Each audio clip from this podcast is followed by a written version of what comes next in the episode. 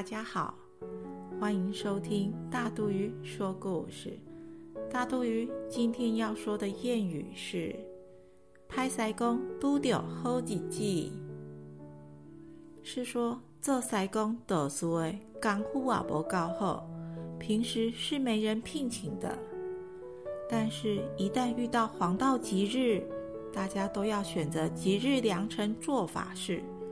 本事高强的塞工早就供不应求，被预约光了，只好退而求其次，拍塞工卖修吉郎狗。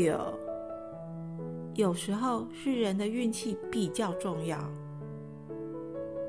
王大树刚到电视台担任新闻记者，资历浅，也没什么特殊表现，所以重大新闻都轮不到他采访。有一天，接连发生许多重大事件，资深记者都被派出去了。后来又发生了一件重大新闻，电视台只好派王大树去采访了。这就是拍塞工都掉好几季，他得到了这个好机会。还好，平时王大树仍默默的虚心学习，充实自己。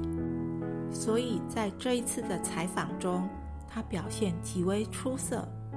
从此以后，就受到电视台的重用，成为跑热线的新闻记者。拍塞工都得好几季，纯粹是靠机缘运气，虽然很好，但最重要的还是要努力上进，让自己从拍塞工变成好塞工。这样才能天天是好日子，小朋友，我们一起加油吧！